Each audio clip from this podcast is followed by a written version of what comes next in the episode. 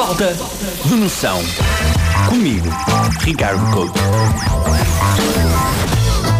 Pois é, o falta de noção de hoje é assim a meio caminho entre o balanço e o aviso. Porquê? Porque ontem acabou o verão, hoje recomeça o outono e o dia está a presentear-nos com uma boa chuva de outono, portanto o outono começou em grande, mas eu acho que nós devíamos aproveitar uh, o fim do verão para fazermos uma espécie de autoavaliação. Auto e heteroavaliação.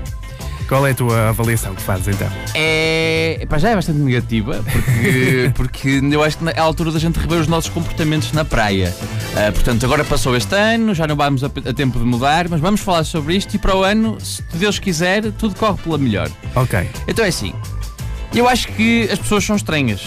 Não é de agora, eu sei que sim, mas eu acho que a, que a praia não ajuda, porque acho que derrete as poucas partes vivas do cérebro das pessoas. Claro que ver o mar, aproveitar o sol, são coisas boas, relaxantes, mas a sério, eu não entendo como é que as pessoas se deixam impregnar pelo espírito de um frango no churrasco. Porque há malta que a única coisa que faz na praia é virar-se. É malta que existe horas a fios sem um único propósito. Não há um livro, uma revista, nem sequer uma conversa.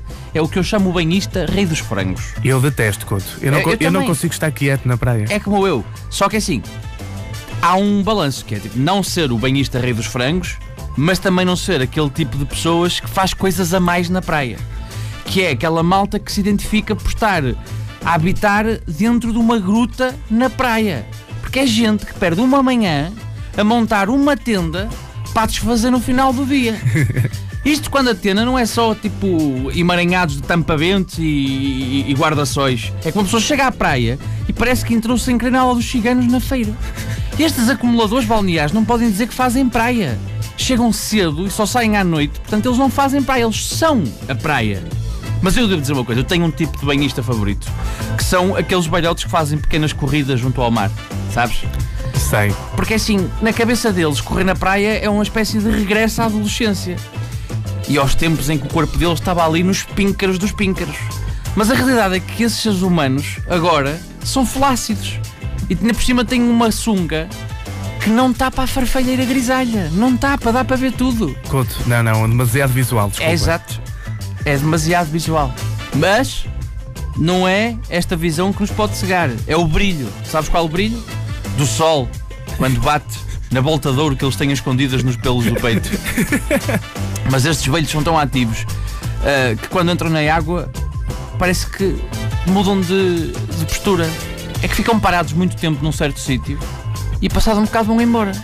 São chamados incontinentes marítimos. É verdade. Ó oh, mar salgado, quanto do teu sal é xixi de Portugal.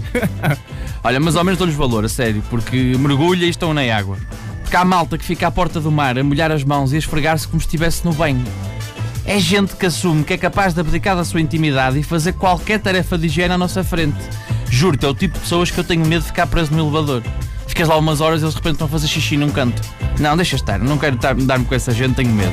Mas há uma espécie, que é uma espécie um bocado mais rara, e isto pode ser avistado em algumas praias, não em todas, que é a baleia branca que são aquelas pessoas que normalmente parecem um bocadinho mais balofas, decidem ir à água de camisola interior branca, que é uma espécie de segunda divisão da liga de Miss T-shirt molhada.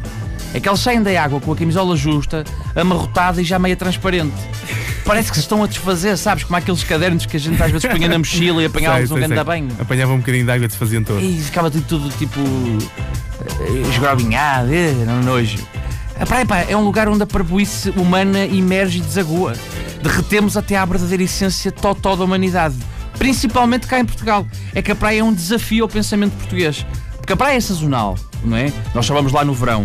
Envolve assim uma pausa na rotina, obriga um dia especial, não é? Não é uma, não é uma atividade uh, cotidiana normal.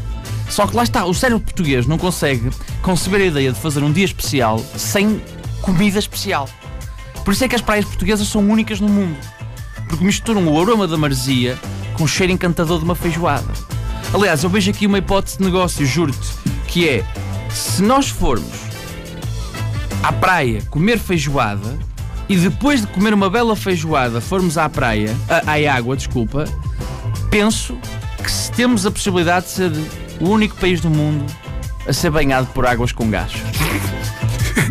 Mas pronto, 2019 já passou a altura de praia, não parece que ela vá voltar. 2020 é uma nova oportunidade, um novo recomeço, mas até lá reprovamos com saldo negativo. Isto é, muita falta de noção. Falta de noção. Comigo, Ricardo Couto.